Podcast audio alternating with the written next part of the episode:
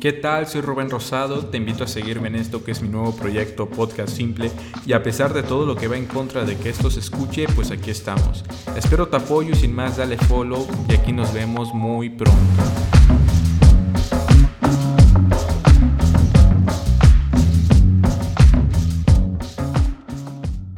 ¿Qué onda? Bienvenidos a todos. Están en un nuevo episodio del podcast Simple. Mi nombre es Rubén Rosado y hoy me acompaña una vieja amiga hace bastantes años que no nos veíamos y les presento a Jos Rosado. Jos, ¿cómo estás? Hola, muy bien. La verdad sí tenía mucho tiempo que no nos veíamos, o sea, desde la prepa.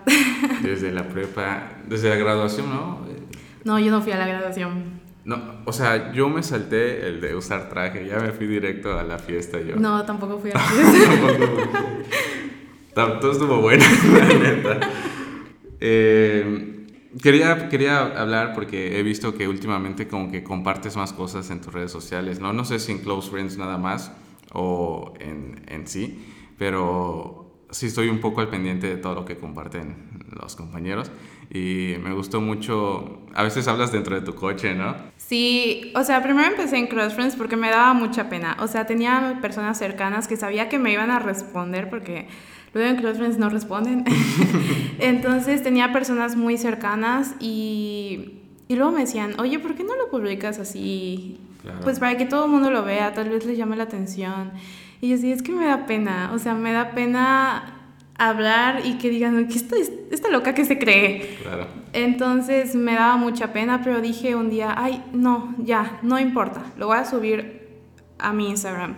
Y luego dije, ay, bueno, voy a abrir mi cuenta pública, porque la tenía en privada. Y yo decía, es que me da no sé qué ponerla en pública. Claro, como que más gente puede ver, ¿no? Ajá, pero dije, X, me voy a tomar el riesgo. Y lo tomé, y como estoy estudiando diseño de imagen y personal shopper, dije, me gustaría que la gente supiera sobre eso, o sea, supiera sobre la imagen y su importancia. Sí, justo eso es lo que me capturó. No me acuerdo en qué parte de tu casa estabas o si en el coche, pero mencionaste así de tu imagen, y, pero que si aceptas debes de decirme, no sé, qué te gusta, no me acuerdo cómo iba, ¿no? Ok, es que mayormente a veces tenemos ciertas inseguridades y al final de cuentas se reflejan, o sea... Yo empecé haciendo un proyecto y yo decía, es que tenemos que tener una conversación íntima, o sea, yo voy a escuchar qué te causa conflicto, o sea, qué no te gusta de ti, tanto físicamente como, como persona, porque tenemos que avanzar, o sea, el diseño de imagen no solamente es verte bonita, es de que tú te supes y crezcas como persona, o sea, es todo, es, es muy complejo. Es que justo eso está muy cañón porque yo luego veo gente que digo que no les debe de gustar de sí mismos, ¿no? Porque las ves en un lugar chido, vestidas con ropa que las hace ver bien, color de su piel, lo que sea. Y, pero yo creo que incluso si le preguntas a esas personas que si hay algo que no les gusta de su cuerpo, pues te lo van a decir, ¿sabes? Sí, y aparte todos tenemos un estilo, existen siete estilos en, en la imagen y a veces queremos tratar el estilo de alguien de que decimos, ay, me gusta cómo se ve, me lo quiero poner, y te lo pones y te sientes así como que incómodo, no te gusta cómo te ves, pero es porque no es tu estilo y no te vas a sentir cómodo y tal vez lo uses máximo un mes, pero luego vas a volver a como te vestías antes, porque no has encontrado algo que te sientas a gusto, pero de que lo luzcas. Claro, justo hay un episodio, no me acuerdo con quién, en donde hablo de lo que pasa antes de ir a unos 15, ¿no? Que es este proceso, o sea, la primera vez que me invitaron sí tuve como un proceso de, ok, nunca me he visto chido, creo que esta noche debe ser el día, ¿no? Y ajá, y explico cómo voy a tienda por tienda a buscar algo con mi papá y que encuentro, y que individualmente cada elemento me gustaba, o sea, me gustaban los zapatos aquellos, me gustaba el pantalón, me gustaba la camisa, pero juntos no se veían bien, ¿sabes? O sea, sí se veían bien, pero no del todo. Sí, o sea, es que es muy complejo. Yo me acuerdo que cuando entré a estudiar esto, yo decía, ay, es que nada más voy a armar outfits dependiendo de lo que a mí me gusta y lo que creo que se ve bien y lo que está en tendencia. Pero no, o sea, tienes que hablar con, con, la persona, tienes que ver, luego hay personas a las que no les gusta el short, que no les gusta esto, igual depende el tipo de cuerpo, el tipo de, de colorimetría, no todos los colores nos quedan bien a todos, o sea, en verdad es un campo muy, muy grande, pero la verdad me gusta, o sea, me gusta que la gente crezca tanto mentalmente como, o sea, como físicamente. Ok, yo fíjate que es normal que yo diga esto, que algún objeto que me recuerda a la persona que viene, ¿no? A un amigo lo recuerdo con, no sé, lentes transitions, a otro lo recuerdo con, este, por ejemplo, Fiorella con mantequilla de maní, ¿sabes? Porque es lo que Pero, por ejemplo, a ti, eh, tú llevabas a la prepa como que unos zapatos grises que decían ok, ¿no? Una O y una K. Ay, sí, me fascinaban esos tenis. en inglés creo que fue cuando los vi y, y te juro, veía los pies y si veía eso sabía que eras tú, ¿sabes? Sí, o sea, es que toda mi vida me ha gustado el ámbito de la moda. O sea, me gusta mucho la vestimenta, las tendencias, me gusta todo eso. Entonces veía cositas que me gustaban y me las compraba. Y, pero fue toda una transición, porque veo mis fotos de que de secundaria y yo digo, Diosito, o sea, ¿cómo me dejaban salir de mi casa así vestida? O sea, de que tengo una foto muy guardada de un sombrero con cuadros azules y toda de azul. Y yo dije, no, ¿cómo, cómo me dejaron salir así? Pero pues fue una transición. Y yo me acuerdo que en ese momento me decían, ay, Joss, te vistes muy bien. Y yo, me engañaron vilmente. si es que eso sucede, por ejemplo, yo pensaría que vestirse de una forma es verse bien. Pero luego, pues ves, vas viendo contenido y, te, y dices, no manches, eso es como que lo más simple para ellos, ¿no? Hay, hay cosas en, en otro nivel. Pero, por ejemplo, ¿qué opinas de estas, no sé, por ejemplo, estas modas o tendencias de streetwear o estas marcas que sobrevalúan los precios y, no sé, al final yo los veo y no los puedo criticar, o sea, sí los puedo criticar obviamente y diciendo, no manches, te ves de la chingada, ¿no? Con una chamarrota y tal, pero individualmente cada producto vale demasiado, ¿sabes? Y no sé hasta qué punto tenga algo que ver eso. Pues a veces es saber, si tienes la economía para comprarlo, pues está súper bien, cómpralo. Pero a veces no se tiene, o sea, simplemente te quedas así como de, ay, lo quisiera, pero no, no puedo. Y está bien, o sea, también hay que ver en qué invertir y en qué no invertir, porque hay micro tendencias. Esto es cuando son tendencias que van a pasar en unos meses, si no es que en un mes o en unas semanas o en unos días. Entonces, imagínate, inviertes 10 mil pesos en una blusa y de que a los dos días te dicen, oye, eso, ya está pasado de moda. O sea, tienes que saber también en qué invertir y en qué no invertir. No digo que esté mal que, que, que haya prendas pues excesivamente caras, porque igual depende mucho del material que están utilizando. Te están ofreciendo calidad, por así decirlo, pero pues también hay que tener cuidado si no tenemos la economía, hay que tener cuidado en qué vamos a invertir. Ok, o sea, como que sí tener esa disposición a gastar, por así decirlo, pero utilizarlo de mejor manera, ¿no? Que no se te vaya todo en una prenda o algo así. Sí, o sea, yo tuve un proyecto y con 10 mil pesos armé tres outfits. Ok. O sea, armé tres outfits y también hay que saber de que no necesitamos 20 pares de, de, de, shorts o de tenis o, o, de pantalones. O sea, no necesitamos muchas cosas para ir cambiando. A veces los accesorios, yo soy fan de los accesorios. Yo puedo estar usando una camisa así oversize, un short, unos tenis, pero ¿qué va a cambiar todo? De que me pongo un collar o que me pongo un cinturón, o sea, me va a cambiar todo totalmente. O sea, es saber cómo ir variando, a ir combinando cosas. Ok. Eh, yo noto, o sea, creo que es como, un denominador.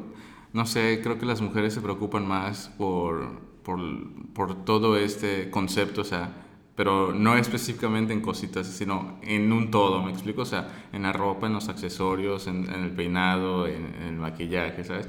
Y, por ejemplo, lo noto cuando tengo que, que salir, eh, pues es bastante sencillo. Salgo de la ducha, veo mis tenis, pum, para adentro. Los, los, solo tengo unos jeans, ¿sabes? me los pongo y, cualquier playera, la neta. Y, estén, y, digo, pues no, no, me resulta para nada complicado, ¿no? Aunque sí depende igual de las personas con las que te vayas a encontrar o un poco el lugar también. Pero, por ejemplo, en las, en las niñas, o sea, amigas me han marcado, o sea, me han, me han mensajado, güey, creo que no voy a ir, no sé cómo, no sé cómo vestirme. ¿Y qué, qué tanta importancia le damos a eso, no? Sí. O si es saludable o no sé. O sea, es normal.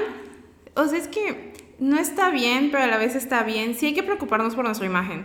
Porque de hecho, pues estudios demuestran de que lo primero que se va a fijar una persona al conocerte es cómo te ves.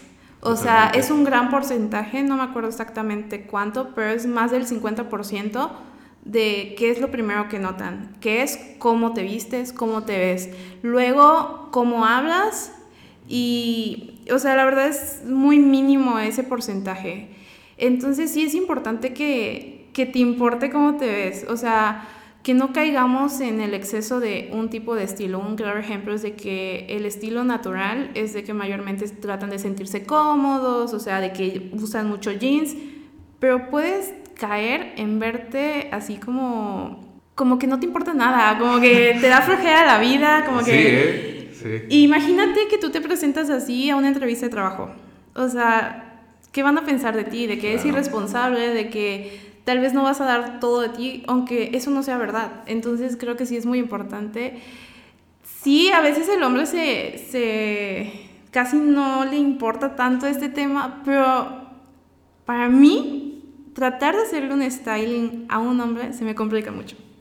Ok. Se me complica mucho y eso de que ellos tienen menos tipos de cuerpo, o sea, y la verdad el objetivo es un poquito más fácil, pero aún así a mí se me complica muchísimo, muchísimo. Pero pues es que últimamente también ya he visto por TikTok de las redes sociales que no más uso, pero en las que sí paso un buen rato.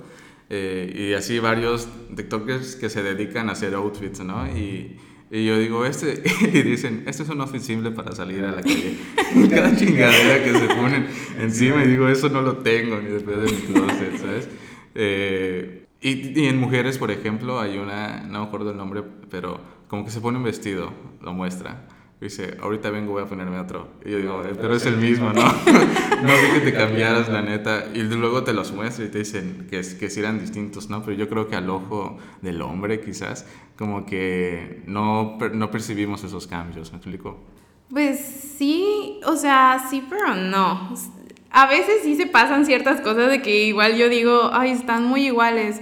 Pero como te digo, y suena muy repetitivo, depende del estilo de la persona. O sea, está el estilo natural, el estilo romántico, el estilo dramático, el estilo creativo. O sea, hay siete. ¿Todas esas pueden vivir en una sola persona? ¿O Ah, es como que.? Pues tenemos un 80% de un tipo de estilo y el otro 20% que queda es como que vamos variando dependiendo de, de ciertas ocasiones. Pero pues siempre tenemos así un predominante de que dices, no, yo soy este porque la verdad me gusta utilizar 20 estampados en un outfit y así me gusta y así me gusta como me veo. Ok, fíjate que eso que mencionaste hace rato de que al usar el mismo estilo como que das la impresión como que estás descuidado o algo así. Yo creo que mi papá sí, sí es como que lo- el que más lo nota acerca de mí, porque usualmente cuando salimos o a los lugares a los que salgo, pues precisamente si es el mismo proceso por el que paso a la hora de vestirme, pues él puede pensar, pues te estás vistiendo igual, güey, o, o no te estás cuidando, qué chingados, ¿no? Pero en mi cabeza sí lo estoy haciendo, ¿sabes? Es- Estoy eligiendo qué prenda usar. Pero, o sea, creo que en ese aspecto sí lo entiendo, ¿me explico? Es que igual a veces no nos damos cuenta de, de que no, no estamos haciendo algo por nuestra imagen. O sea, yo me acuerdo de que sí me gustaba vestirme bien y todo, pero me decían, Ay, vamos a ir al súper y yo iba casi casi en pijama. Y no está mal, no está mal ir en pijama, porque es el súper. O sea, es saber qué ponerte. No voy a ir con mi vestido largo, tacones y súper mega maquillada al súper, obviamente no. Pero sí voy a ir con unos shorts, una camisa, o sea, decentona y, y voy a ir. Pero me acuerdo de que antes eso me pasaba y ahorita todo el mundo me dice, es que yo, yo no entiendo cómo te arreglas. O sea, no sé cómo agarras un tiempo para arreglarte y le digo, pues es que al final de cuentas me van a ver, o sea, voy a convivir con gente. Eh, suena, suena pues tonto, pero así como cuando dicen, es que no sabes cuándo te vas a encontrar el amor de tu vida. O sea, tienes que verte bien, tienes que tienes que invertir en ti, o sea, es muy importante, porque al final de cuentas es como trabajar en tu autoestima, porque a quien no nos gusta que nos digan, ay, te ves linda, o sea, alguien, alguien cercano, no alguien desconocido, así como de que te dicen algo así. Aquí es menos común eso, ¿no? Como que un desconocido te diga cumplidos, porque por ejemplo en Estados Unidos puedes ir en la calle si tu playera está muy chida combina con tu short, sí te lo dicen, o sea, sí, te dicen, oye, se te ve muy cool el conjunto, ¿no? Y, tú hasta sientes muy chido porque aquí en México eso no pasa. O sea, y te alegra, o sea, sientes lindo. ¿A quién no le gusta que, que te digan que te ves bien o que te hiciste un corte de cabello y te dices, oye, te queda perfecto? O sea, al final de cuentas sientes lindo, o sea, sientes emoción y está bien, o sea, siento que a veces lo pasamos por desapercibido la imagen, pero sí importa, al final sí importa. Sí, ese feedback que recibes de las demás personas, por ejemplo, si estás usando algo que te gusta y pan sales y no pasa nada, pues ok, te gusta. Pero si sales usando algo que te gusta y los demás como que lo elogian, pues te hace sentir mucho mejor, la neta. Sí, y aparte a veces nos sentimos inseguros y lo, lo demostramos. Un ejemplo de que igual me pasó de que hubo un momento donde subí de peso y yo decía, es que yo no quiero usar crop tops, yo no quiero usar ropa pegadita porque, porque siento que me van a ver mal, porque siento que me van a juzgar, porque siento que me van a señalar. Cuando a veces la persona ni le importa, o sea, es como de... Ah. Y, y a veces de que me ponía un crop top y hasta se notaba en mi forma de caminar, como que me sentía incómoda, como que... quizás? Ajá, o sea, de que te sentabas y me ponía una almohada para que para que no se vea mi pancita. Y es así como de no, o sea, no me van a juzgar y si me juzgan, qué mal por ellos, o sea. Claro, y es que yo creo que es parte de un bombardeo, bueno, yo así le digo en, en un episodio, en Doctor Corazón hablamos un poco de eso, eh, en donde lo que nos están vendiendo como lo que es bonito, ¿no? O lo que es hermoso, naturalmente creemos que nosotros decidimos qué es eso, pero es verdad que constantemente estamos recibiendo información de cómo es lo que debe ser bonito, ¿no? Y usábamos como que con la, comparativa de tienes una persona que te cae muy bien, la neta, o sea, te la pasas muy chido, convives muy bien con ella, tienen gustos similares o, o, viven cosas muy chidas juntos, pero físicamente no te gusta. Pero si físicamente te gustara, entonces, boom, hay match, ¿sabes? Sí. Ahora, imagina que esa persona que físicamente quizás no te atraiga, pero si la agregas gusto y le agregas aquí abajo, el hombre queda enamorado, ¿sabes? Es, es, es, esa mentira o no sé, algo verosímil, o sea, algo que parece verdad pero es falso, ¿me explico? Sí, aunque a mí siempre me decían, es que el físico sí importa. Sí importa, o sea, porque sí importa. Pero al menos yo, en, si hablamos en tema de relación, a mí nunca me importó el físico. O sea, si me caía muy bien, pues me gustaba eso, me, me, gustaba de que, ay, me hace reír, ay, sí, yo quiero. O sea, sí, sí, sí le, sí le... Es que esto igual es verdad. Por ejemplo, dicen, es que le importa lo de adentro, no lo de afuera, pero claramente, como habías dicho, cuando llegas a un lugar, lo primero que ven es lo que, lo que está fuera de ti, ¿no? Cómo estás vestido, tu forma de caminar, no sé, tus gestos, tu... Sí, claro, y aparte de que, ok, yo digo, sí me gusta esa persona porque me hace reír, pero ¿cuánto tiempo tuvo que pasar para que yo pudiera acercarme a esa persona. O sea, lo conocí y quise andar con esta persona porque me hace reír, pero porque lo conocí. Pero y si nada más lo hubiera visto y no lo hubiera tratado, pues en mi vida lo hubiera intentado. Eso es cierto. Este, por ejemplo, yo uso la palabra conocer. Eh, quizás un poco más distinta que, que, los demás, porque no le digo, oye, te conocí en tal fiesta, ¿no? Porque pues no intercambiamos ningún tipo de palabra, nada más te vi. Entonces ahí yo le digo, te vi en tal fiesta, pero no te he conocido, neta. Que no, como no nos conocimos, sí, te dije mi nombre, dije, sí, güey, pero no sé quién eres, güey, a qué te dedicas y lo que sea, ¿no? Y hasta cierto punto, sí, eso implica conocer a alguien, ¿no? Eh, saber que no es como el resto de las personas, porque evidentemente ninguno hacemos lo mismo, pero sí, es, siempre tengo este debate de de, de lo físico, eh, la importancia que le damos y cómo a veces estamos muy chidos del físico, pero dentro de nosotros, en la mente o la forma en la que pensamos, está muy podrida, ¿no? No sé si has visto la película de El amor es ciego, de Jack Black, que va con un chamán o algo así, le da la capacidad de ver a las personas internamente, o sea, si eres hermosa por adentro, o sea, piensas cosas chidas y no haces mal a los demás, él las ve hermosa aunque físicamente no lo sean, ¿no? Va a un centro de niños con cáncer y obviamente estos están rapados, algunos tienen este, ya desgastes físicos, pero él los nota como niños perfectos porque ve nada más lo de adentro, ¿sabes? el chamán solo les dio la oportunidad de ver lo de adentro.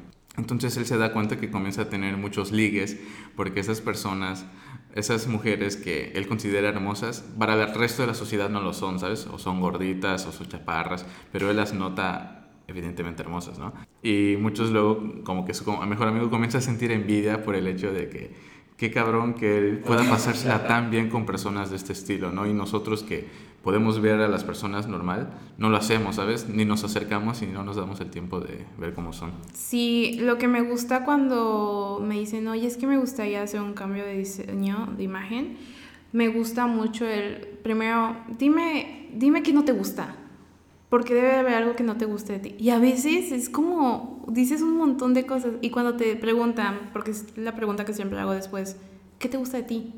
Y a veces te quedas así como de, ¿qué me gusta de, de, de mí? No sé. Pero luego empiezas a decir, ay, bueno, pues es que me gusta mi sonrisa. Y me gusta porque escucho a las personas, me gusta porque me gusta socializar. O sea, empiezas a darte cuenta y le digo, eso es lo que queremos demostrar en tu imagen. Vamos a sacar todo, todas las inseguridades y vamos a tratar de, de reflejar lo que a ti tanto te gusta. O sea, es algo que me gusta mucho hacer. Sí, yo creo que, por ejemplo, jamás me siento tan bien con una persona si no me gusta claramente cómo es por adentro, ¿no? Y, te la pasas muy chido con gente que, que piensa como tú, que no es igual y te vale totalmente madres el físico, la neta. Sí, sí, pero es que aparte influye mucho lo que nos han pintado luego, de que en la televisión, de que en redes, o sea, un claro ejemplo son las modelos. ¿Cómo eran las modelos en cierto tiempo de que decían, es que tienes que estar súper delgadita para estar en, en, una pasarela? Y podemos observar ahorita modelos eh, de plus size y ves cómo, cómo no necesitas tener un físico, un aspecto físico para para realmente lucirte, para sentirte bien. Obviamente es importante de que todo sea a través de que tengas salud, de que no tengas alguna enfermedad o así, pero exacto, o sea, de que sea delgada no significa que tenga buena salud también. Claro, esto que dijiste, el concepto de belleza de, al paso del tiempo es demasiado cierto y, y como, bueno, yo quiero poner este ejemplo, por ejemplo, cuando eres chico o, o por ejemplo nuestra edad o cinco años antes, consideras cosas bonitas o te gustan, pero pasa un poco de tiempo y ya no te gusta y te gustan cosas nuevas. Y yo creo que podemos aprender dos cosas. La primera es que conocemos nuevas técnicas o, o, formas de apreciar mejor las cosas que están enfrente de nosotros, ¿no? Eh, tus gustos cambian, por ejemplo, un, un tipo de, de, chica no te gusta, pero pasa un tiempo y te encanta, ¿sabes? Eres tú quien, quien percibe de forma distinta la belleza que ya está ahí, ¿sabes? No es el objeto el que cambia, somos nosotros los que decidimos o por el bombardeo que recibimos qué es lo que es bello y qué, qué no lo es, ¿sabes? Sí, totalmente. Aparte de, que importa mucho la edad que tengas, porque como dices, o sea, con el paso del tiempo vas cambiando y cambiando y no solo de, de qué te gusta, sino de ideas, de metas, o sea, al final dices, ay, es que yo nunca voy a cambiar, pero sí cambia, la persona sí cambia. Sí, demasiado, o sea, y creo que sí ese era, era muy dicho eso, como que la persona que realmente eres nunca va a cambiar, ¿no? Pero, verga, la neta, yo he sido testigo ya con las conversaciones que hemos tenido aquí, a todas estas personas las he conocido eh, en prepa, ¿no? Primero de prepa. Y eran unas personas, la neta, sí es que son totalmente distintas a las que ahora son. Piensan de forma distinta, les han pasado eh, problemas, soluciones, y, todos de una forma muy, muy diferente. Unos con accidentes, otros con pérdidas, otros este, eh, no necesariamente así, con experiencias, pero yo creo que soy más del equipo de de que somos nosotros los incapaces de poder percibir la belleza, ¿no? Y para ti, ¿dónde crees que vive la belleza? ¿En el objeto o en la persona que es capaz de verlo? En la persona. O sea, sí trabajo mucho en cómo te ves físicamente, pero me fascina la idea de que tú te sientas bien, de que tú seas buena persona, porque al final de cuentas nadie va a querer convivir con una persona sangrona, con una persona mamona, o sea, vas a, lo último que vas a crear es una conversación y nada más lindo que sentirte a gusto con alguien, así como tú habías comentado. Así que importa mucho el interior. A mí, para mí siempre va a ser el interior de una persona. ¿Y qué opinas de estas, de esta, no sé, tendencia o, o concepto vuelvo a la aplicación esta porque creo que ahí es donde lo vi, en donde las mujeres describen como que, y los hombres también, desde luego, uh, como que su tipo de mujer ideal, o sea, y es que lo construyen, me sorprende con el detalle con el que lo hacen, ¿no? Con tipo de cabello y color tal, con hombros, con, con, con mejillas, con brazos, con, con este con este tipo de cuerpo y, digo, a la madre, ¿sabes?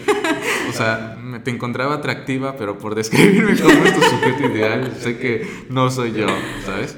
Descartamos a demasiada gente, yo creo, cuando hacen este tipo de cosas. Es que por desgracia idealizas mucho a las personas. O sea, no sé, yo siento de que no puedo hablar de quién es el amor de mi vida porque yo no lo sé, en estos momentos yo no lo sé. Algo que me, yo tengo la mentalidad de que me gusta vivir el día a día, cómo se va dando, si voy a conocer a alguien, tal vez sea, tal vez no lo sea, pero por decir, dices, ay, es que yo quiero un hombre alto, con ojos verdes, que, que juegue fútbol, que haga esto, que haga el otro al final de cuentas dices, ay, es que este no es otro, este no es otro. Y así te vas a pasar toda la vida buscando a tu hombre ideal cuando realmente lo pudo ser un chaparrito, ojos azules o algo así. Y lo perdiste. ¿Por qué? Porque tú dijiste, es que yo quiero que este sea el amor de mi vida. Exactamente. Y, y que, o sea, pon tú, me siento mal por no ser el estereotipo de belleza de esa persona que encuentro atractiva, ¿no? Pero creo que el que más hace daño pues eres tú, porque como dices, descartas a bastante gente por, por seguir este, en ese camino que crees que es el de la persona, el de la persona correcta. Y yo sí me he llevado sorpresas, por ejemplo, de, de compañeros y compañeras, como estén contigo, o sea, contigo, platicando con tu amigo, por ejemplo, te dice su concepto de belleza, ¿no? pasan unos meses, consigue una novia y digo, cabrón. Entonces, no es como me la habías describido, güey, pero vaya, no te estoy, no te estoy diciendo que está mal, sino que entiéndelo, ¿sabes? Que, que pues no está chido hacer eso, güey. Y desde luego, cuando encuentres a alguien así, ¿qué me vas a decir? ¿Que tu concepto de belleza cambió o, o que fuiste capaz de poder verla, no? Y dicen, no, güey, es que me cae muy bien, pues ahí está. ¿sabes? Sí, ahí es donde te das cuenta que realmente lo que importa es el interior. Y como mencionaste en el aspecto de que, Ay, es que yo no soy eh, la persona que esta persona está buscando físicamente y a veces como que nos chiveamos y así. Yo, yo siempre he dicho de que a veces nuestro peor enemigo somos nosotros mismos. O sea, de que a veces nosotros mismos nos hacemos daño o sobrepensamos las cosas cuando van a fluir, o sea, tú deja que fluyan las cosas, no, no, no te hagas daño, no, no estás fea, no estás gorda, no estás, no estás flaca, porque eh, por mucho tiempo ya, ay, estoy gordita, pero también cuando hay personas que quieren subir, masa muscular, a veces como que igual, que le dicen, es que estás muy flaquita, y eso también les daña, o sea, algunos decimos, es que yo quisiera ser como tú, pero pues a ellos también les genera una inseguridad a veces. O sea, a veces, no sé, no sé, es como... Es, muy cierto porque yo conozco a personas que tienen un índice de masa corporal normal, pero un poco bajo, ¿sabes? Eh, entonces, las ves delgadas, pero dices, te veo muy bien, estás, estás, te ves espectacular. Dice, no, es que no es lo normal, cabrón, ¿no? Y se preocupan demasiado por cambiar eso y, y al final no lo logran, pero quizás es porque su motivación primera no es ellos mismos, ¿no? Sino cómo los ven los demás. Y este, o sea, no quiero decir su nombre, pero la, neta, eh, no sé, o cuando convives con alguien y te dice, es que, ay, soy un poco gordito, y tú evidentemente tienes un índice de masa corporal más alto, y dices, pues vete a la chingada, Sí, sí pasa. no, no, sé por qué, por qué dicen eso, ¿no? O, este, o, de, o de dónde sale pensar de esa forma? La verdad, ni yo sé, o sea, no te puedo dar una respuesta de dónde sale eso, pero es que, como te digo, a veces tenemos en la mente de que tenemos que ser así, este es nuestro cuerpo ideal, así como algunos quisieran tener los cuadritos, la cinturita, las nalgotas, algunos quieren nada más estar delgados, otros quieren de que el cuerpo de las Kardashian, o sea, depende de cuáles son tus, tus ideas, es de que es que yo me tengo que ver así, yo me quiero ver así. Pero a veces ni siquiera es posible y a veces no está mal, o sea, no está mal como te ves mientras tú te sientas bien. Algo que importa mucho es que tú te sientas bien. Sí, totalmente. Y la diversidad que pues todos nosotros podemos aportar al, que este movimiento, este tipo de atmósfera de la belleza, ¿no? Sí. Eh, te iba a platicar de lo que me platicabas de cambiarte de, de, casa y esto que viviste, porque creo que te invité justo cuando vi una historia de que venías a Mérida, ¿no? Y de este proceso en el que te vas a ir del lugar del que vives, que lo extrañas y que es tu hogar y vas a ir a un lugar en el que ni, siquiera todavía tienes dónde quedarte, ¿sabes? Ay, sí. Y, y, fíjate, cuando vi tu historia, hasta cierto punto sentí un poco de empatía, ¿sabes? Porque dije, verdes, o sea, es como una película. La estoy viendo y te sientes muy mal por el protagonista, pero no te está pasando a ti, ¿sabes? Sí dije, qué cañón, ¿no? Porque creo que sí he sentido eso de, de irme de un lugar y extrañarlo demasiado, pero pues debo, no hay, no hay otra opción más que irme de ese lugar a veces tenemos que hacer sacrificios para llegar a ciertas cosas, mientras el sacrificio no sea malo, ¿verdad? O sea, eh, yo me acuerdo de que me, ven, me vine aquí a Mérida a mis 15 años. O sea, yo... yo, yo ¿Para qué curso escolar estás cursando aquí? Para prepa. ¿Para prepa? Para empezar prepa. Entonces yo, yo chiquita, o sea, en una nueva vida, pero como yo había tenido tantos problemas anteriormente en donde vivía. Decía, es que no, ese lugar no me gusta, ese no es mi hogar, no me gusta. Me sentía gusto acá. Pasan los años, llega pandemia, me dicen, ¿sabes qué? Te vas a regresar porque no tiene caso que estés ahí en Mérida. Aparte por salud, queremos saber que estés bien. Me regreso, fue horrible porque pues yo tenía ya esa mentalidad, o sea, yo ya tenía la idea de que es que aquí me pasó esto, esto y esto y esto y no, y por eso no me gusta estar aquí. Aparte de que me sentía mal porque justamente meses antes me habían hecho unos test de depresión, de estrés y había salido fatal, o sea, tenía que empezar a ir a citas psicológicas y aparte chocaba mucho con mi familia porque pues de pasar a estar sola todo el tiempo a pasar a estar con muchas personas me abrumaba, me enojaba muy rápido. La verdad fue todo un show. Trabajo psicológicamente con todo eso, empiezo a ir con mi psicóloga y todo y me empiezo a dar cuenta de que pues no todos somos perfectos. O sea, sí me peleó con mi mamá, pero también hasta cierto punto el día de hoy yo digo, ah, es que yo también me pasé y entiendo, o sea, entiendo la situación, entiendo de que pues alcé tantito mi voz y obviamente ella lo va a sentir como si le hubiera agarrado un megáfono y le hubiera gritado. O sea, también trato de entenderlo, me adapté a ello y me sentí bien y ya llegó un punto donde yo decía, es que este es mi hogar, esta es mi familia, o sea, ya fue donde dije, ay, me duele, me duele dejarlos y, y, pasar de nuevo a la etapa de estar con una familia, a vivir sola, y así como de, no, ayuda. Sí, es como un, un shock interno porque pues vives dos escenarios distintos, ¿no? Y en ambos quizás pudieras sentir que estás sola, pero en este, en este que mencionaste, de por qué te fuiste, siento que es como que los problemas disfrazan todo lo bueno que había ahí, ¿sabes? Entonces, como es el presente y el presente es todo esto malo, pues como que irse después no resulta tan malo, ¿no? Porque pues estás escapando de eso.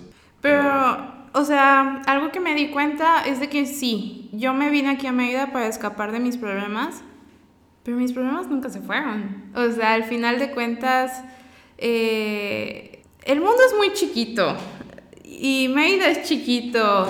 Y todo Ciudad del Carmen se viene a vivir a Mérida. Entonces, este, pues al final de cuentas, los problemas que tuve allá los contaron ciertas personas y se enteraron personas de acá. Y al final de cuentas, seguían los problemas ahí. Yo no podía ocultarlo. Yo no podía decir, oye, ¿sabes qué? Lo voy a tapar con mi dedo. O sea, no, no podía. Al final de cuentas, la que tenía que trabajar en ella era yo. Claro. Yo tenía que decir, es que esto está pasando, esto es lo que te está afectando, porque yo creía, sí, esos problemas son de allá, pero no eran de allá, eran de mí. Ok, claro, es, es como... No, el problema no, no, desaparece con dejarlo, ¿no? Tienes que, que enfrentarlo y, y, decir, pues, esto está sucediendo y hay que, hay que cambiarlo. Te iba a preguntar con respecto a esta, porque ellos, la gente no lo sabe, pero hasta un punto llegamos a ir a la misma universidad, ¿sabes? sí. y, pero así como tú, que estuvo poco tiempo en la universidad, bueno, en esta en específicamente, en la que yo iba, eh, hay demasiados, ¿eh? O sea, no, no creas que eres la única que solo fue un tiempo. hay demasiados compañeros, o sea, que ni logré hacerlos mis compañeros, por así decirlo, porque nada más los vi y luego pregunto, oye, ¿y este? No, se fue, no le gustó, ¿sabes? O sea, yo me acuerdo que me que decía, oye, ¿cuánto tiempo estuviste en esa escuela? Porque está súper grande, tiene todo esto. Y yo, ah, un mes. y me siento mal, así como de, no aguantaste tanto una carrera. O sea, yo estaba viendo lo básico de que casi, casi, ¿cuánto es 2 más 2? Y yo Claro, ya me estaba saliendo. común, ¿no? Ajá, exacto. Yo ya me estaba saliendo porque yo decía, es que no me gusta. Y, y hasta cierto punto me daba mucha pena decir el, sí, me salí en un mes. Luego decía, ah, no, no, en... Acabé el semestre, cosa que no era verdad. Claro, pero por ejemplo, no es que yo le diga a las personas que está bien, que si no les gusta, pum, se saben, o sea, claramente deben de hacer eso, pero obviamente respaldado de una buena decisión, ¿no? Por así decirlo. Pero claramente jamás sabes a qué te enfrentas hasta que llegas ahí, ¿no? Por ejemplo, en prepa yo recuerdo que nos preguntaban, oye, ¿y qué quieres estudiar? ¿Y qué quieres? Y yo no supe hasta una semana antes de, de, de la graduación, ¿sabes? Y eso porque pues tan insiste, insiste, insiste, ya te pones a ver las opciones y, y, te das cuenta que vaya, no es como que vayas a hacer lo que quieres ser, sino vas a hacer lo que te permitan ser, ¿no? Las carreras que hayan cerca de aquí o lo que tú... Es que el escoger una carrera es algo muy complicado porque al final de cuentas está influyendo los comentarios de tu familia, de tus amigos, al final de cuentas es de que desde chiquitos te preguntan, o sea, ¿qué quieres ser de grande? Y a veces dices una tontería. Yo me acuerdo que de chiquita decía que yo quería lavar autos, o sea, ese era mi sueño de ser grande. Y obviamente hoy no me voy a poner a lavar un auto, pero siempre te están pregunta y pregunta y luego de que ah, escuchas de que tu mamá te dice, ay, es que yo quiero que sea doctora, ay, es que yo quiero que sea... Y obviamente influye mucho en tu decisión. Yo igual fui de las personas de que me preguntaban, ¿qué vas a estudiar? Y yo cada día iba cambiando de carrera. O sea, yo no sabía y yo decía, es que mamá, yo quiero ser hermosa. Pero para ser hermosa en ese tiempo era una técnica. Y mi mamá, no, yo quiero que tengas tu papelito que de que estudiaste una licenciatura. Y yo, ah, bueno. Ella, ella investiga que no sé qué y me dice, ay, estaría súper cool que estudies negocios internacionales, que no sé qué. Y yo, ah, sí, ¿verdad? Sí. O sea, yo, sí, sí, claro, eso voy a estudiar, eso voy a hacer. Y yo había visto una escuela, le digo, mamá, mira, me gusta esta escuela. No, no, a esa no vas a entrar, tienes que entrar a esta. Y yo, ah, bueno, está bien, sí, me gusta, Dale. me fascina. Entro. Como te digo, no duré ni un mes. O sea, yo me acuerdo, o sea, yo me acuerdo de que estaba yendo a buscar unos papeles al centro que me estaba pidiendo la escuela. Y le estoy diciendo a mi mamá, sí, vine por unos papeles. Y en eso me suelto a llorar mamá, no me gusta esto, no me gusta la carrera, me estoy sintiendo mal, tengo mucho estrés y eso que ni siquiera me han dejado tareas. Está muy feo esto, o sea, no me gusta cómo me siento del estrés. Yo me estaba enfermando toda, o sea, yo no había semana que no estuviera enferma del mismo, de la misma presión, de que yo estaba en un lugar en el cual no me sentía a gusto. Y, y ya fue que mi mamá dijo, no, ¿sabes qué? Salte. O sea, si no quieres estar ahí, yo no te voy a obligar a estar ahí. Aparte de que económicamente estaba Claro, un poquito elevado. pagaste un mes, ¿no? Pagué- No, pagué dos meses, porque para el colmo me dijeron, ay, perdón, pero es que te tienes que, te tienes que pagar el segundo parcial porque ya van a venir los exámenes. Y yo dije, chin, o sea, pago dos meses, pago el iPad que había rentado. La inscripción también. La inscripción, todo, o sea, yo dije, no, qué gastadera. Y entonces ya es donde mi mamá me dice, ¿qué vas a estudiar? No sé. Y, pero le dije, pero no influyas, o sea, yo voy a ver qué me gusta, qué es lo que me llama la atención. Y yo dije, voy a estudiar diseño de modas, porque yo decía, moda me gusta. ¿Y cuál fue la reacción de, de tu familia? Ay, obviamente mi mamá no estaba de acuerdo. O sea, no, nunca le gustó esa idea porque yo ya se lo había dado anteriormente. No le gustaba, me decía, no, te vas, no vas a conseguir trabajo.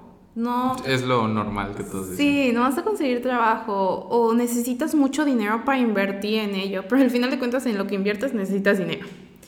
Y, y, digo, bueno, me voy a meter un curso, me meto un curso de diseño de modas, me gusta, pero es donde digo, ok, me gusta, pero no sé si me quiero dedicar a esto, me gusta como un pasatiempo. Pasan los meses, mi amiga estaba buscando dónde estudiar odontología, vamos a la modelo y yo agarro así de todos los papelitos, todos los folletos que podía, cosa que no me había dado el tiempo antes, o sea, en la prepa, de hacer. Y empiezo a ir dirección tras dirección, tras dirección, tras dirección, para que me platicaran todo de la carrera entro al área de salud, cosa que yo dije, es que yo nunca voy a entrar al área de salud porque tienen que estudiar mucho, tienen que hacer todo esto. Y yo decía, no, no, no, no, no. Pero digo, ah, pues vamos a checar. chance, chicle pega.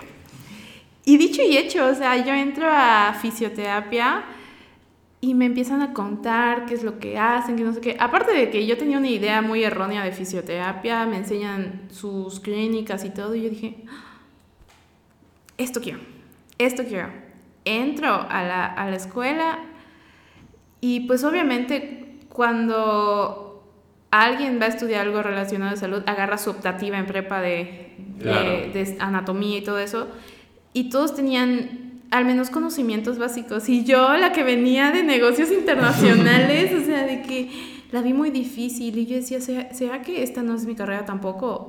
Pero yo dije, es que no, no, no puede ser, sí me gusta, pero me siento muy boba al lado de todos Era como que desventaja, ¿no? Ajá, y la vi, las vi difíciles, o sea, el primer semestre sí la vi difícil, pero ya luego fui avanzando y dije, no, sí me gusta, me fascina, me encanta y cada vez iba viendo cositas que más me gustaban y dije, es que así, aquí sí es. Sí me estreso porque es normal estresarte en exámenes, claro. pero decía, es que yo sí me veo trabajando de esto, yo sí me veo hablando de esto. Y, pero al final de cuentas, en mi corazoncito estaba la espinita de, es que te gusta la moda, es que te gusta la ropa. Y yo decía, ay, pues sí me gustaría.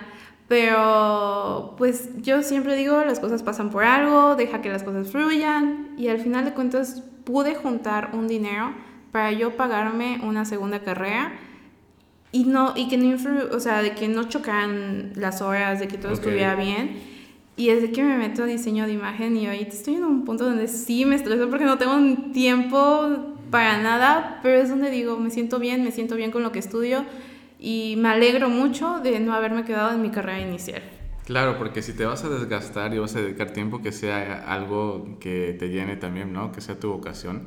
Y vaya, aunque tu proceso fue quizás un poco con bastantes tropiezos, ¿no? El hecho de elegir. Yo creo que, por ejemplo, ahora...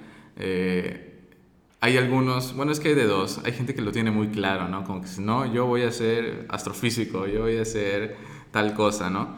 Y, y, yo me pregunto de dónde sale esa seguridad, ¿no? Porque desde luego que no conoces del todo lo que está sucediendo ahí, eh, cómo te vas a desenvolver en tal cosa. En mi caso, es este, mi papá es ingeniero y yo, yo decía, bueno, pues soy chido en las matemáticas y tal. Y ese es un error muy grande que yo le digo a las personas, ¿no? Como que irse por lo que eres bueno, ¿no? Pensando que va a ser fácil.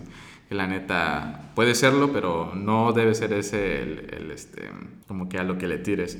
Y yo fui descartando, ok, no sé qué quiero ser, pero sé bastantes cosas que no quiero ser. No quiero ser doctor, no quiero ser veterinario, no quiero... Y boom, así fui descartando todos los folletos que la península ofrecía, ¿sabes? Y hasta que llegué dije, ah, pues admi, yo creo que no es algo, no es algo tan cerrado, pero el abanico de opciones sí es grande. Y pues, aunque empleo directamente, no es como que alguien contrate un administrador, ¿no? Pero pero voy a aprender las cosillas que creo que me pueden, que puedo necesitar. Y, y, obviamente es un proceso totalmente distinto al de otras personas y todos los que han estado acá, después de que termine el podcast hablamos un poco de, de cómo fue y te sorprenderías, Algunos de películas, algunos de, de, libros se dan cuenta que eso les gusta. Y por ejemplo hay gente que le iba muy mal en prepa y ahorita les va muy chido. Ay, sí. O sea, de que el que pensabas que...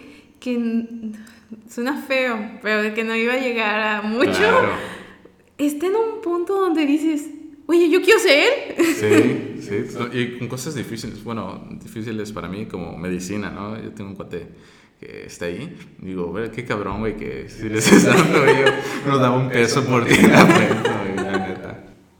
Sí, sí pasa, y...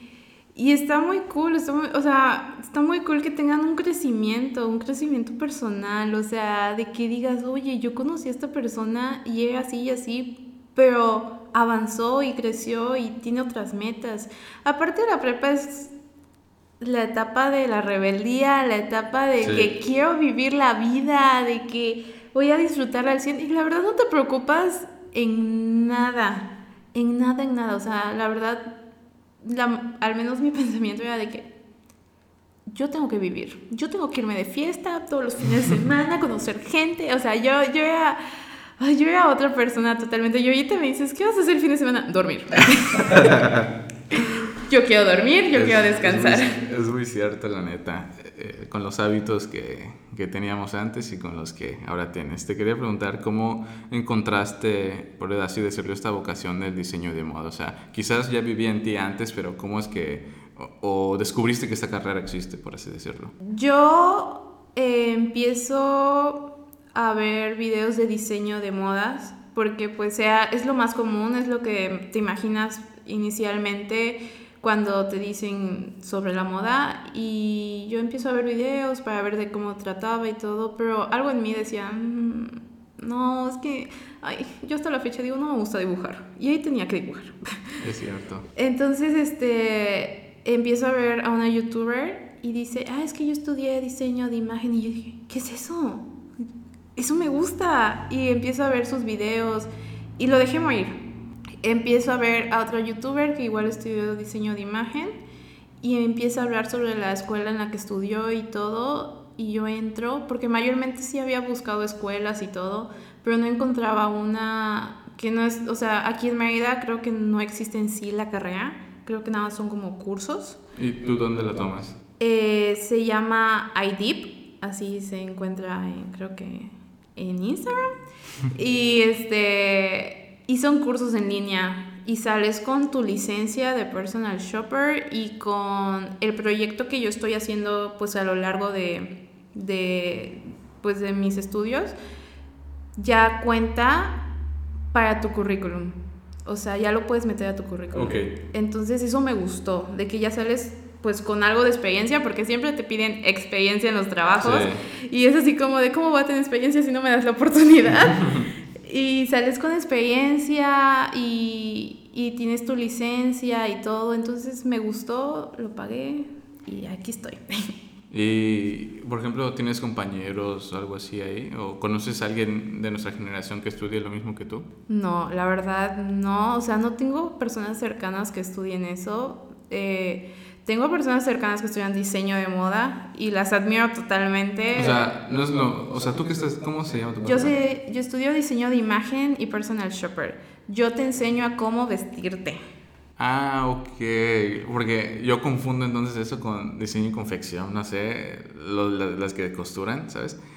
Es totalmente distinto entonces. Es totalmente distinto. O sea, en diseño de modas tú de que Ay, voy a crear una prenda y te la imaginas y todo.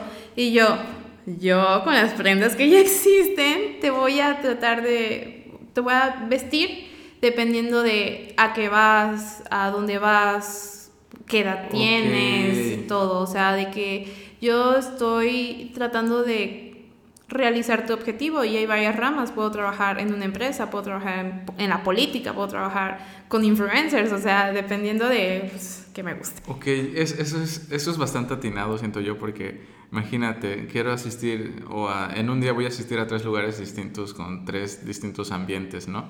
eh, puedo ir a una tienda y encontrar la ropa que quiera, pero y si no sé cómo hacerlo, ¿sabes? Y si no sé cómo, cómo vestirme. No había pensado en una carrera que pudiera solucionar eso, ¿sabes? Sí. Y cómo, cómo este, podrías trabajar incluso de la mano con alguien que, que haga las prendas, ¿no? Como decir, Sí, ah, bueno, te exacto. gusta así, pues tal. Y sí, creo que jamás había escuchado algo así, ¿eh? Creo que... Sí, y eso es lo que me gusta, porque no me voy a poner a dibujar. Yo me voy a ir de tienda en tienda a ver ropa. Y, o sea, de que por decir, un ejemplo que usé en mi proyecto es de que le puse un outfit. Y, y le puse dos pares de zapatos, unos tacones y unos tenis. Eh, obviamente si te vas a ir a la plaza a caminar, no te vas a poner el taconazo con el que luego vas a estar sufriendo por dolor de pies. Te vas a poner unos tenis. Pero luego tienes una comida en un lugar donde pues está medio formal o te vas a ir a un bar, te pones tus tacones y cambia totalmente. O sea, se hace un cambio total y pues como digo, no necesitas 20 mil prendas para jugar y combinar. Claro. ¿Y cómo o encuentras algún tipo de relación entre tus dos carreras? Ok, eso sí, nunca me lo había puesto, o sea, a preguntar, pero en mi carrera de fisioterapia, pues sí trato a un paciente sobre este, si perdió alguna extremidad y eso también a veces causa inseguridad. Algo que me gusta mucho es de que las personas se sientan seguras, no, no se sientan acomplejadas, porque al final de cuentas aquí entra mucho la psicología, tanto en fisioterapia como en diseño de imagen te dicen tienes que tratar, trabajar con un psicólogo. Sí, eso siento, ¿eh? Como que hasta cierto punto digo, eres un psicólogo, ¿sabes? tienes que trabajar con un psicólogo porque pues tienes que ver cómo se siente la persona. Te dicen, puedes estudiar psicología o consíguete un psicólogo y yo digo, me lo consigo mejor. o sea, pero sí, o sea, al final de cuentas yo me quiero especializar en fisioterapia a la mujer y en el suelo pélvico, en ciertos temas tabús, en ciertas cosas que vemos normalizadas y realmente no son normal. Y aparte puedo incluir esto así de que, ah, bueno, si te interesa, mira, te puedo diseñar tu imagen. Claro. Sí, porque eso que dijiste de, por ejemplo, si les falta alguna extremidad, pues la ropa no está hecha para ellos, ¿sabes? Y es muy cierto que puede llegar a ser inseguro el hecho de que se note que, que es así. Evidentemente se va a notar, pero quizás verte lo mejor posible, ¿no? Dentro de lo que puedas Sí, hacerlo. A veces no toda la ropa está pensada para todos. La verdad, algo que también te puedes fijar es de que, mm, claro ejemplo, te fracturas. A veces de que tienes frío y un suéter no te entra porque traes un yeso, o sea, tienes que pensar realmente qué te puedes poner, qué tipo de prenda te tienes que poner y todo. O sea, pues irle pensando en todo eso. Sí, fíjate que es una combinación, quizás a simple vista no, no, no tan evidente, pero ahora que lo pienso sí tiene bastante sentido, ¿sabes? Aunque, aunque no sé si las tomaste pensándolo o no, sí tiene que ver, ¿sabes? Tiene hasta cierto punto una mancuerna en la que la otra puede ayudar a la Sí, realmente, si no me preguntabas esto, ni siquiera yo hubiera encontrado la relación. Y por ejemplo, puedes platicar lo que antes de empezar el podcast decías de, de estos tabús de, con la mujer. Ah, ok. Pues yo me quiero especializar en fisioterapia urogenital, especialmente en la mujer. También puedo trabajar en el hombre, pero me gustaría mucho especializarme en el área de la mujer. Porque a veces vemos normal la incontinencia urinaria de que, bueno, pues estoy creciendo, es normal que me haga pipí. No es normal. O sea, no es normal. Puedes llegar a la vejez y no tener una incontinencia urinaria. También los temas tabús. La masturbación ma- femenina es un tabú total y en el hombre es tan normal. Es así, Sí. es que necesita satisfacción.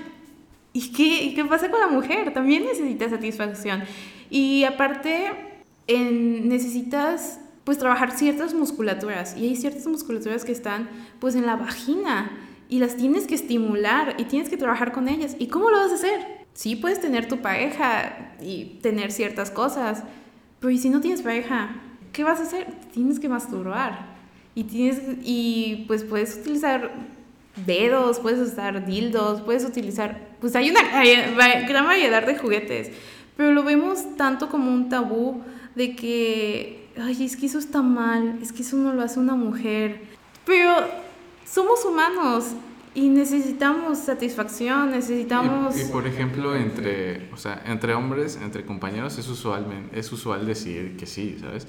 Pero, por ejemplo, en las mujeres, ¿llegan a hablarte este tipo de cosas o simplemente las evitan?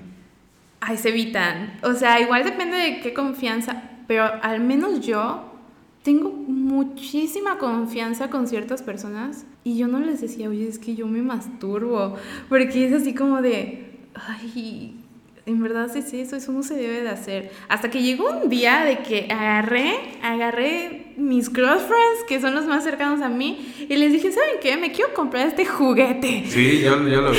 y, y, y, y luego me di cuenta de que al ver pues tal vez la confianza de que yo no lo veía así como de, oye, está mal que hagas esto, pues varias personas se acercaron a mí y me dijeron, oye, pues es que a mí me gustaría, pero no sé, no sé cómo empezar, o sea, no sé cómo hacer esto. Y, y ahí es donde te das cuenta de que no puedes hablar con cualquier persona de esto porque no sabes quién te va a ver bien, quién te va a ver mal, porque por desgracia hasta el día de hoy es un tabú.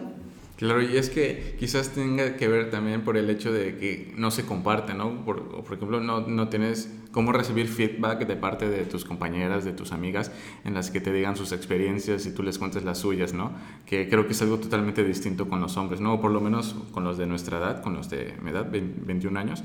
Eh, sí existe más este tipo de compartir las cosas que suceden, ¿no? Y, y, las experiencias. Pero, por ejemplo, si en, si en, las niñas no existe esto todavía, o, o, no sé si sí, pues claramente no sabes si quizás es normal lo que te está sucediendo, ¿no? O, sí. o si lo que sientes eh, también lo siente la, de, la otra persona, pero ¿cómo crees que podría erradicarse, ¿no? Y si alguna vez tú creíste que eso estaba mal también. Uy, creo que sí. Yo me acuerdo que que yo decía, es que a mí no me gusta tocarme porque siento raro y está mal y a mí me han dicho que esto no se debe de hacer. Yo tenía esa mentalidad y yo me acuerdo que lo compartía esa mentalidad con otras personas que me decían, ay, sí, es que se siente raro y se siente asqueroso. O sea, esa era nuestra palabra, se siente asqueroso.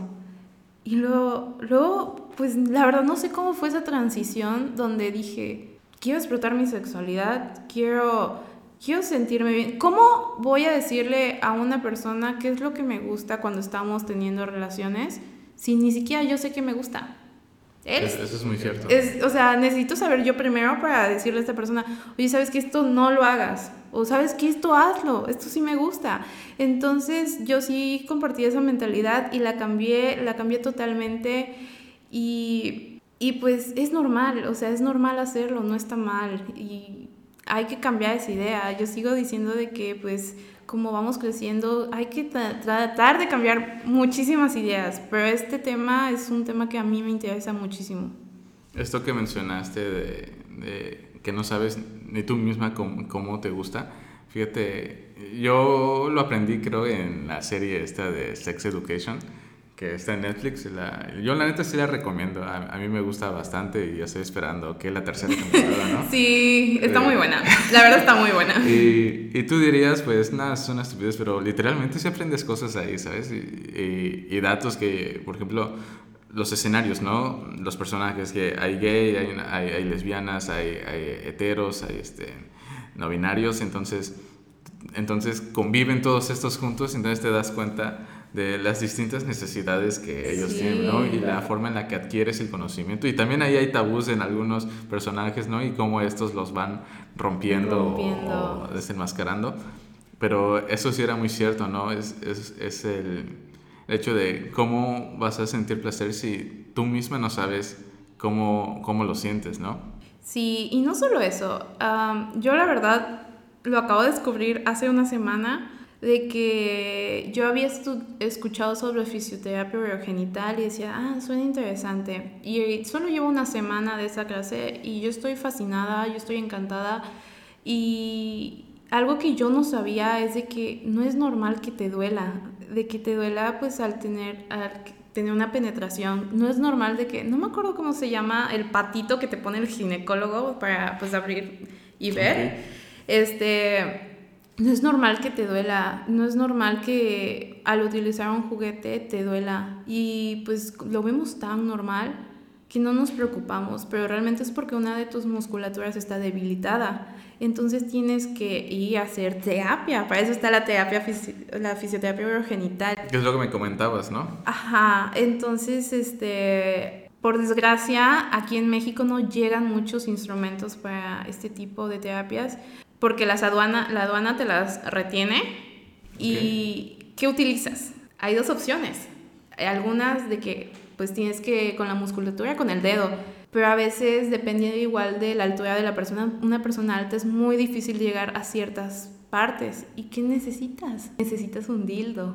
¿Y cómo vas a llegar con una señora de 50 años a explicarle, necesito utilizar esto para tu terapia? A veces es muy difícil. Sí, o sea, o sea imagínense, no sé, a todos los que nos escuchan que que van a este tipo de terapias y, y, por ejemplo en el sexo femenino que te pidan una herramienta como esta, ¿no? Eh, ¿Cómo vas a reaccionar que te digan que lo que necesitas es estimularte a ti misma, ¿no?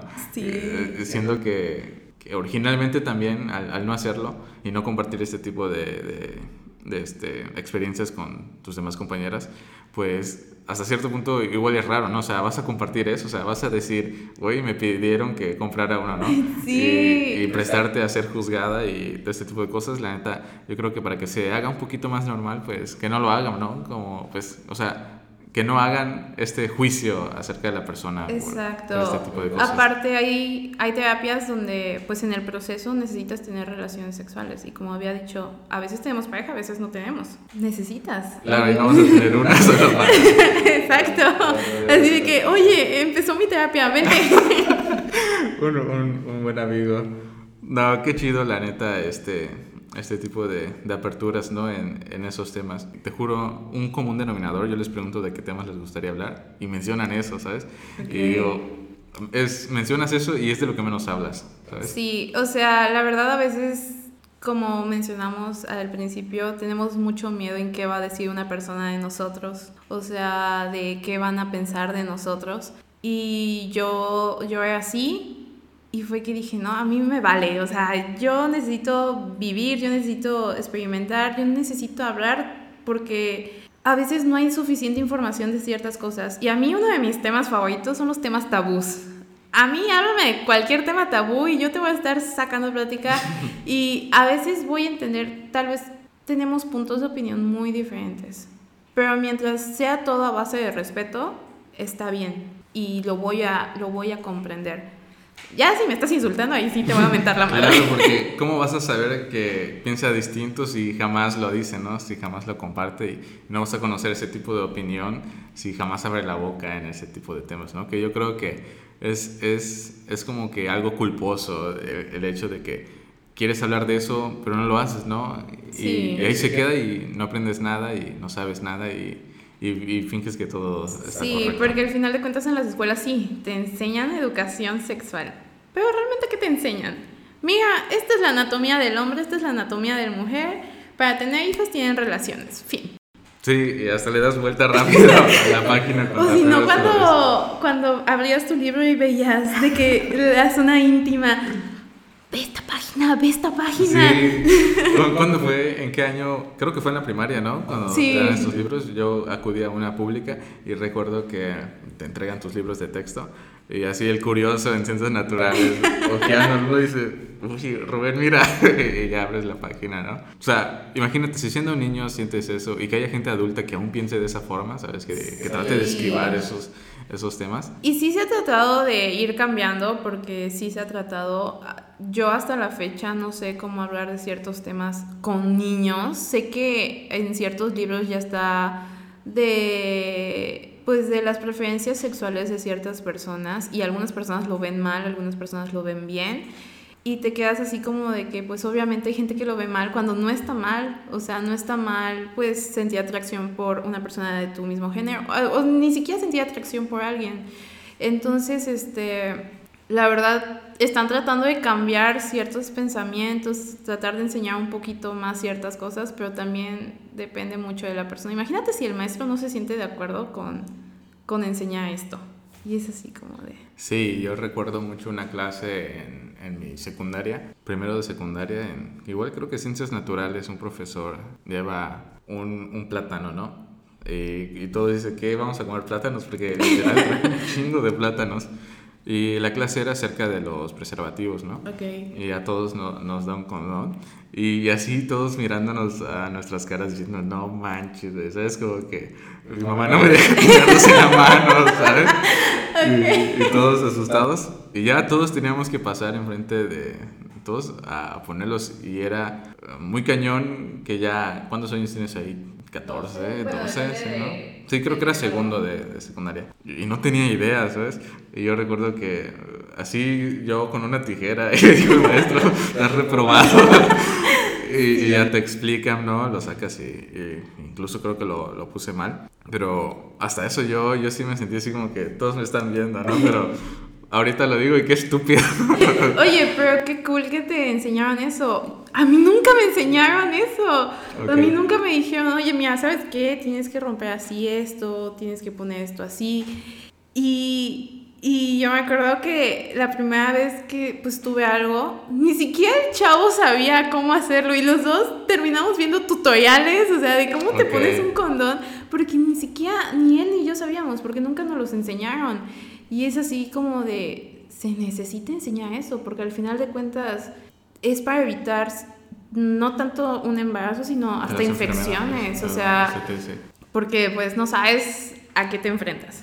Totalmente. ¿Y, ¿Y cómo crees que las nuevas generaciones reciben estos temas o si crees que están más adelantados incluso? Algo que me fascina de generaciones que están entrando es su mente abierta.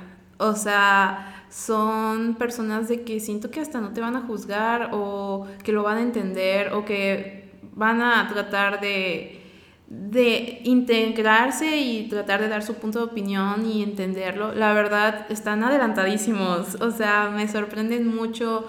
Yo siento de que el tema que de la masturbación femenina lo estoy hablando hoy a mis 21 años y ellos lo están hablando a sus 15 años. O sea. Y lo ven bien, y lo ven normal, y lo entienden. Y yo a mis 15 años yo no lo hubiera entendido. Yo hubiera dicho, ay, ¿cómo haces eso? Entonces, la verdad, me encanta los pensamientos de generaciones que están entrando. Ay, siendo sincera, nadie empezó su sexualidad, o sí, a sus 17 años, 18, porque conozco gente que sí y gente que no. Gente que lo hizo antes, gente que lo hizo después. Claro, y- no es como que la edad de 18 años determine que ya estás preparado, ¿no? Porque de hecho los 15 años se celebran justamente por esa razón antes. ¿sabes? Sí, exacto. Entonces, por decir algo igual, TikTok. O sea, es como lo... Es que es una referencia muy grande TikTok, la verdad. Es donde ves todo. Y yo me acuerdo que estaba viendo un, un tren donde eh, decían lo que les pasó y de ahí decían su edad. Y veías mucha gente arrepentida porque había perdido su virginidad a los 14, 13 años. Y es así como de, estaban súper chiquitos. Y es donde te das cuenta de que no, no, no depende mucho de los pensamientos de qué vas a hacer y qué no vas a hacer. Tú sabes que está bien, que no está bien y a qué edad lo vas a hacer. Y al final de cuentas siempre ha sido así, pero pues a veces lo callamos, porque como te digo, no es fácil hablar cualquier cosa. Sí, y por ejemplo todos estos temas, más ahorita, o sea, las redes sociales durante bastante tiempo fueron como que un, un vehículo de información que veíamos recibíamos, ¿no? Así sea mala, así sea buena, la captabas.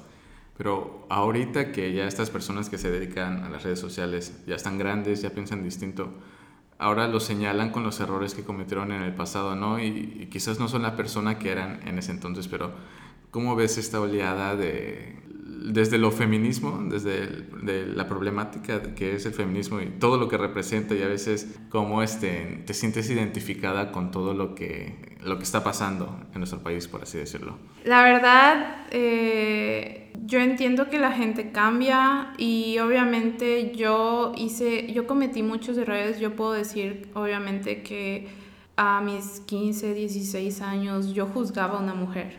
Yo agarraba y le decía, es que es una zorra. O, o le decía, es que no se puede estar metiendo con esta persona. Y yo hoy lo digo y digo, no. Obviamente no está bien que, un ejemplo, ¿no? De que se meta en tu relación, pero no es culpa de ella. ¿Y a quién siempre tachaba yo?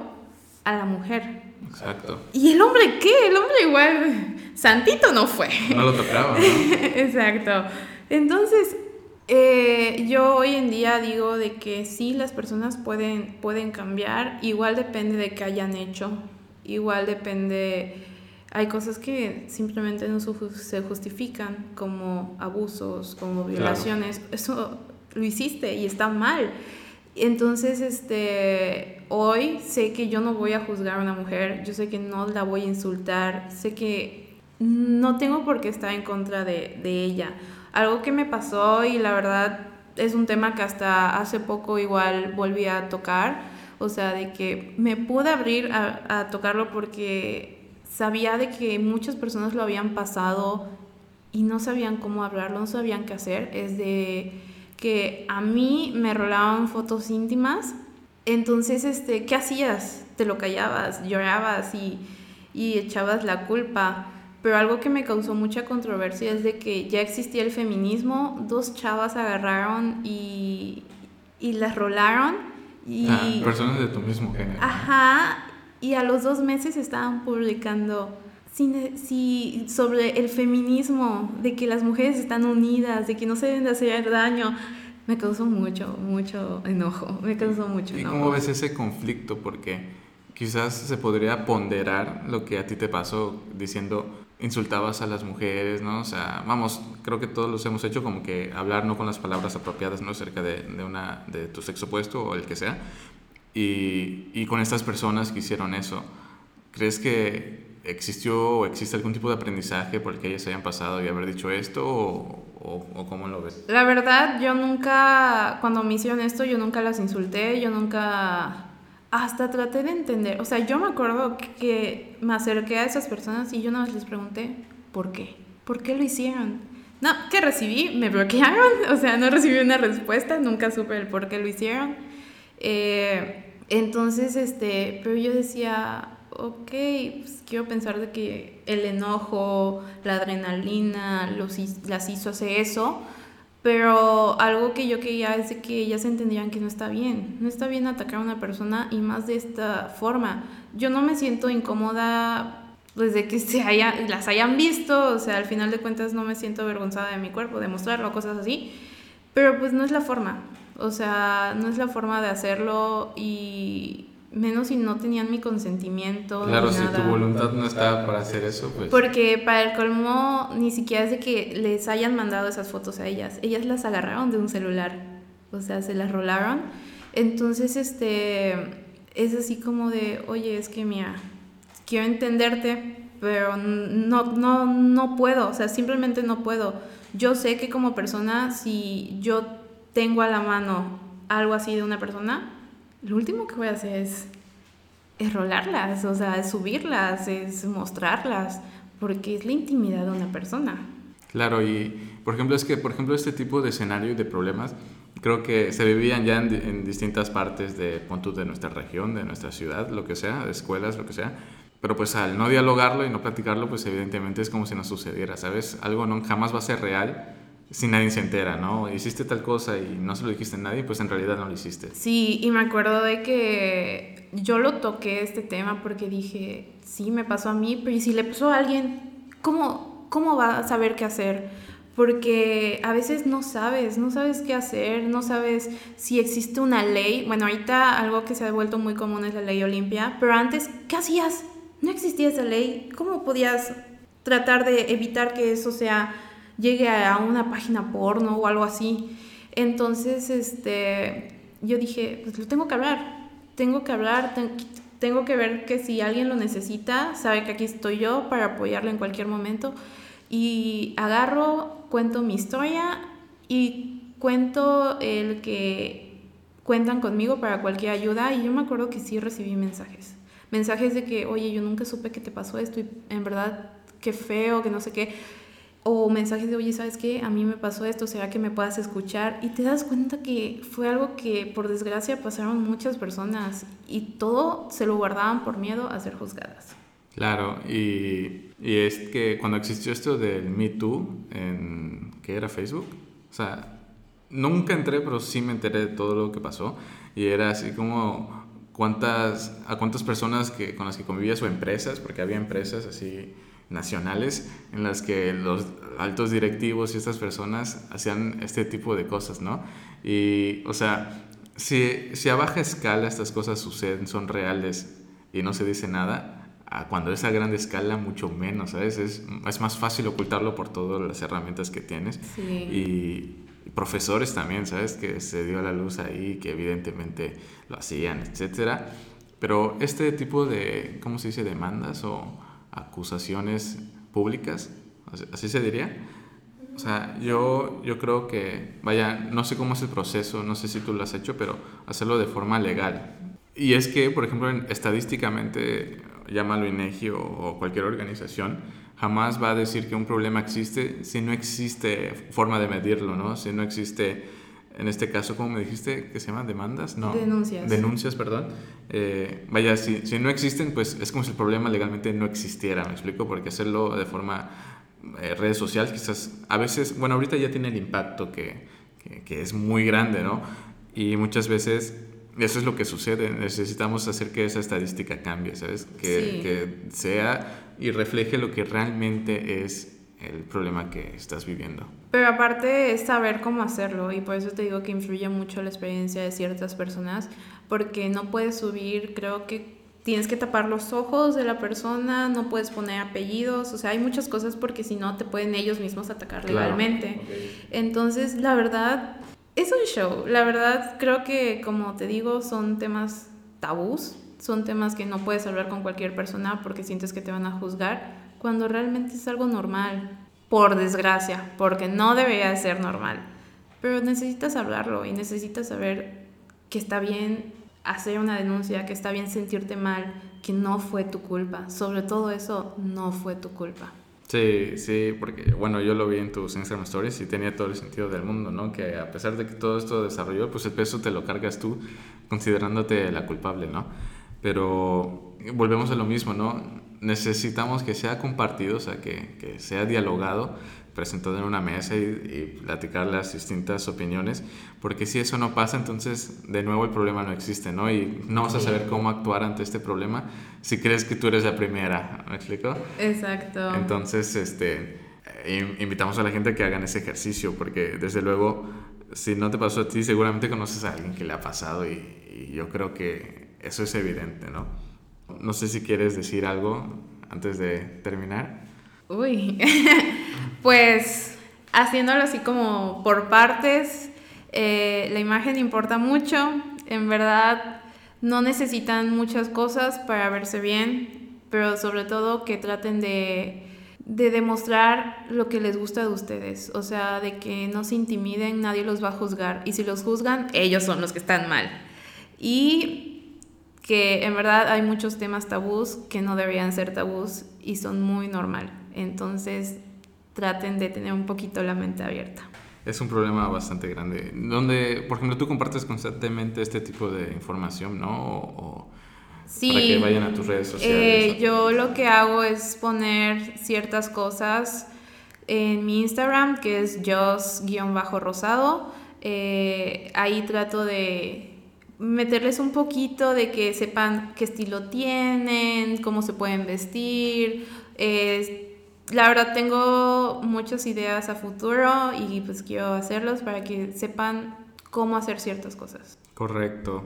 Pues ya saben, yo siempre dejo en la parte de descripción del podcast cómo, cómo llegar a, a la invitada y también en mi página robanrosadose.com podrán encontrar eh, su frase que les pongo ahí en la página y si le dan clic a su foto las lleva a su Instagram. Pues quiero agradecer porque hayas venido, la verdad. Hace un montón que no nos veíamos y es como cuando me dijiste, oye, ¿de qué voy a hablar? Pero la verdad es que siempre hay, ¿sabes? De, sí. de, de qué hablar. Y pues gracias por compartir y abrirte a decir este, pues, tus casos, tu, tu sabiduría y la experiencia que has tenido, ¿no? Y disculparme por la tardanza, por este inconveniente, pero espero les haya gustado. Mi nombre es Rubén Rosado y esto fue un podcast simple. Nos vemos muy pronto. Gracias. ¿Qué tal? Soy Rubén Rosado. Te invito a seguirme en esto que es mi nuevo proyecto Podcast Simple. Y a pesar de todo lo que va en contra de que esto se escuche, pues aquí estamos. Espero tu apoyo y sin más dale follow y aquí nos muy pronto.